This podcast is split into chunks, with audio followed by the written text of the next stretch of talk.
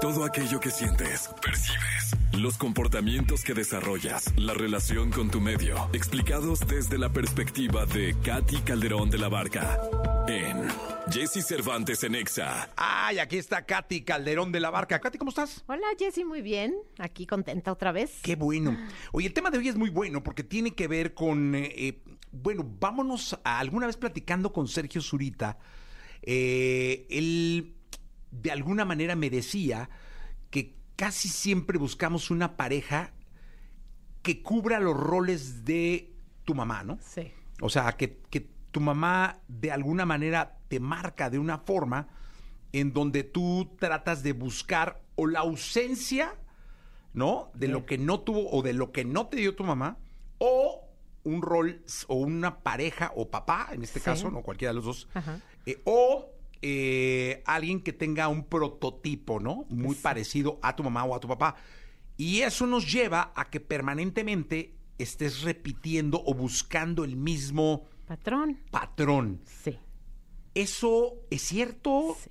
Este, eso, ¿cómo se O sea, ¿es recomendable no hacerlo? Cuéntanos. Claro, pues mira, aunque sea recomendable que le digas no lo hagas, o sea, ¿cuántas veces no escuchas que te dicen es que volví a caer con el mismo tipo de pareja, es que volví a caer con alguien controlador, volví a caer con alguien que acaba en adicciones y que acabo siendo su enfermera o su cuidadora? O sea, aquí el asunto es que en efecto, si, si entendemos de dónde venimos y entendemos que eh, venía yo de una eh, ausencia de papá, entonces estoy buscando a alguien mucho mayor que yo, porque entonces ahí cubro eh, la figura del padre. Entonces es interesantísimo ver cómo, como lo dijiste tal cual, el guion que tenemos para elegir a la pareja, pues queda más o menos definido, eh, este, en los 10 años ya lo tenemos claro. O sea, todos los patrones que vivimos con nuestros papás, ya estás de cuenta que la información y el programa puesto. Entonces, cuando empezamos en la adolescencia a buscar pareja, empiezan a darse estos patrones, estos patrones conocidos de o lo que no tuve o lo que tuve y es y es lo que lo que quiero seguir teniendo. Entonces, aquí el asunto es cómo puedo dejar de hacerlo acerca del otro, y así cómo puedo dejar de decir, "Ay, es que ahora sí tráeme a una pareja que sí me escuche, tráeme a una pareja que tenga dinero, tráeme a una pareja que no sea celosa, tráeme a una, o sea, y es pensar que la pareja es la que va a resolver el asunto, en lugar de preguntarte, a ver, ¿qué tipo de pareja estoy siendo yo? Si soy una cuidadora, pues claro que voy a buscar a cualquiera que esté roto. Si soy una persona llena de temores, voy a buscar a quien pueda controlar.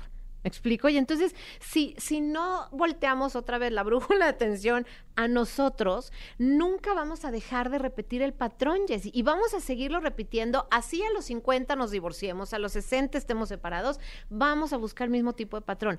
Si hacemos el clavado internamente y nos damos cuenta qué tipo de pareja soy, o sea, cuáles son como estos patrones que se repiten. O sea, tengo un tema de celos, descalifico a la otra persona, y esto puede ser que yo lo haga o me, o me lo haga la, la otra persona. Tengo un tema de dependencia, o sea, mi seguridad la tiene la otra persona, solo, solo me siento bien si la otra persona me lo dice, hay un tema, este, digamos, eh, de adicciones que se repite, o sea, ver, ver cuál es este patrón y entonces a partir de ahí decir, a ver, ¿qué es lo que yo hago para alimentar este patrón? ¿Qué es lo que yo estoy generando para que esto sea así como, como me está sucediendo? Y por otro lado, si ya detecté que el patrón es muy, o sea, así que muy dañino para mí, lo que tengo que aprender a ver es, si yo puedo de aquí a un mes cambiar eso, trabajar en eso, ¿qué tendría que hacer? O sea, si ah, yo, yo estoy en una relación en donde todo el tiempo me están descalificando, ok, voy a poner un alto, voy a poner un límite. Si en un mes esto no está funcionando, entonces es de verdad preguntarte, ¿qué estás haciendo ahí? Oye, pero dime, está increíble, pero dime una cosa, no hay nada más complicado que respetar tus límites. Porque muchas veces te pones un límite y tú mismo lo vas recorriendo. Es Sí. decir, no, hombre, a ver, para todo, ¿eh? Sí. Eh, para empezar una dieta, para terminar una pareja, para empezar un trabajo, Sí. para renunciar, para todo. O sea, Sí. esto, ¿no? 15 días más. Ah, creo que ahorita ya nos enojó una semanita más. Entonces, creo que cuando te pones un límite Sí. es para estar súper consciente que hay que respetar ese límite. Claro, y si no, como bien lo dices, es revisar ¿por qué no lo puedo respetar? O sea, ¿por qué si yo me dije, en un mes voy a cambiar esta conducta de mi lado? Y me topo con que la otra persona no va a cambiar y, ojo, Jessy, yo tampoco. Entonces, más bien, aquí es cuando viene la etapa de aceptación. Esta es la pareja que tengo, esta es la relación que hay. Entonces, o aprendo a vivir con esto para que entonces me, de que, me deje de quejar o esta va a ser mi vida el resto de mi vida. Entonces, por eso es importante también decir, ok, ya, ya me estoy encontrando con que ya llegó ese mes, yo no puedo decidir porque entonces ya me topé con mi miedo a quedarme sola, con mi miedo a no atreverme a tomar la decisión, con mi miedo a toparme con que soy este dependiente económico. Entonces, empiezo a darme cuenta realmente ahí sí de cuáles son todos mis fantasmas, de cuáles son todos los traumas que tengo que trabajar. Y ahí es donde puedes empezar a romper el patrón, pero eh, nos equivocamos y pensamos que tengo que, ahora sí, ¿no? Este, y volteo al santo de cabeza y digo, ahora sí tráeme a uno que sea el bueno. Pues no, el bueno no va a llegar si yo no hago un cambio dentro de mí. Sí, eh, creo que esa parte de, de, analizarte y ver qué tipo de pareja estás siendo es, eh, y luego reconocer tu patrón. Sí. Y no quejarte. Reconocer tu patrón y no quejarte porque cuando, y ese, fíjate, ese es otro punto, o sea, obsérvate cuando estás en una conversación.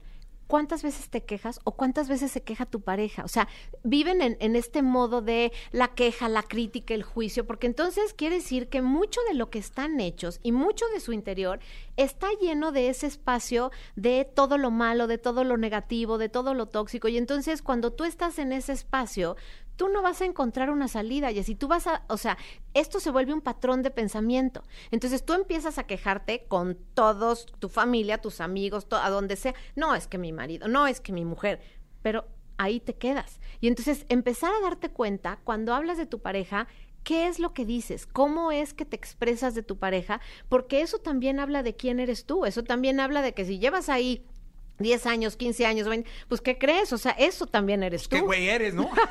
la verdad, o sea, terminas, o sea, la conclusión termina siendo eso. Exactamente. Es que tengo 20 años aguantándolo, pues que me, o sea, qué sí, mal, ¿no? Exactamente. Ah, güey, ya estuvo, a los 5 años hubiera sido sí, buscar otra haz tu cosa. chamba. Y entonces por eso es, la invitación es, hay que mirarnos en el interior y hay que ver qué es lo que realmente... ¿Cómo se mira uno en el interior? Uno- Porque lo mencionas mucho yo- Sí. y, y la semana pasada que estábamos hablando de toxicidad, eh, eh, yo me preguntaba cómo, cómo me echo un clavado, porque si hay que echarse un clavado. Sí. Este, ¿cómo, eh? Fíjate, te, te haces preguntas, o sea, te dices, a ver, ¿qué me, qué me detiene de, de tomar una decisión? Entonces, te, o sea, te vas a dar cuenta dentro de ti, digo, porque lo- las emociones se expresan en el cuerpo. Y entonces, cuando tú dices, ¿qué, ¿qué me detiene? Y reconoces el miedo, generalmente váyanse al estómago, al pecho, a, la- a las palmas de las manos, a la mandíbula, a los pies y dense cuenta qué hay, o sea, qué se siente, se siente un hueco, se siente presión, se siente ansiedad y ahí es donde hay que estacionarnos un poquito. ¿Qué, qué me dice la ansiedad? ¿Qué me dice este hueco? Y ahí es donde muchas veces sentimos presión, presión de que siento miedo. ¿Cómo, cómo es ese miedo? Estoy como en un cuarto vacío y que me da miedo a la soledad, por ejemplo. Eso es uno que escucho muchísimo. Entonces, el tema es irnos hacia adentro para reconocer qué emociones hay ahí. Y la otra pregunta es, ¿cuándo eh, recuerdas tú que tenías esta sensación, tu recuerdo más antiguo de esto? Y generalmente ahí es donde viene, no, pues de chiquito me daba miedo, por ejemplo, me decía un paciente, es que me daba miedo este, quedarme solito y esperaba que llegara mi papá. Mi papá pues, se fue, me abandonó y mi mamá trabajaba todo el día. Entonces tenía una ansiedad porque llegara la noche para que llegara quien me cuidaba. Y entonces ahí es donde se detona el patrón de no puedo que mis parejas me dejen. Porque cuando me van a dejar, prefiero literalmente que me pegue, que me grite, que me ponga celoso, que se vaya con otros, pero que no me deje. Porque es tan fuerte esta dependencia emocional y justo tiene que ver con eso. O sea, ¿qué es lo que se trabaja ahí? Pues de ese miedo de niño, qué sentías, qué te pasaba, y entonces ahí salen las historias de, no, y si llovía se ponía peor, y si se había truenos me escondía y me hacía chiquito. Entonces, ese es el tipo de cosas que uno tiene que trabajar. Muchas gracias, Katy. ¿Dónde te puedes localizar? Oye, si les dejo mis redes sociales, Katy C de la Barca, Katy se escribe C-A-T-H-Y y en todas las plataformas me pueden encontrar. Muchas gracias, Katy, por estar con nosotros. Vamos a continuar.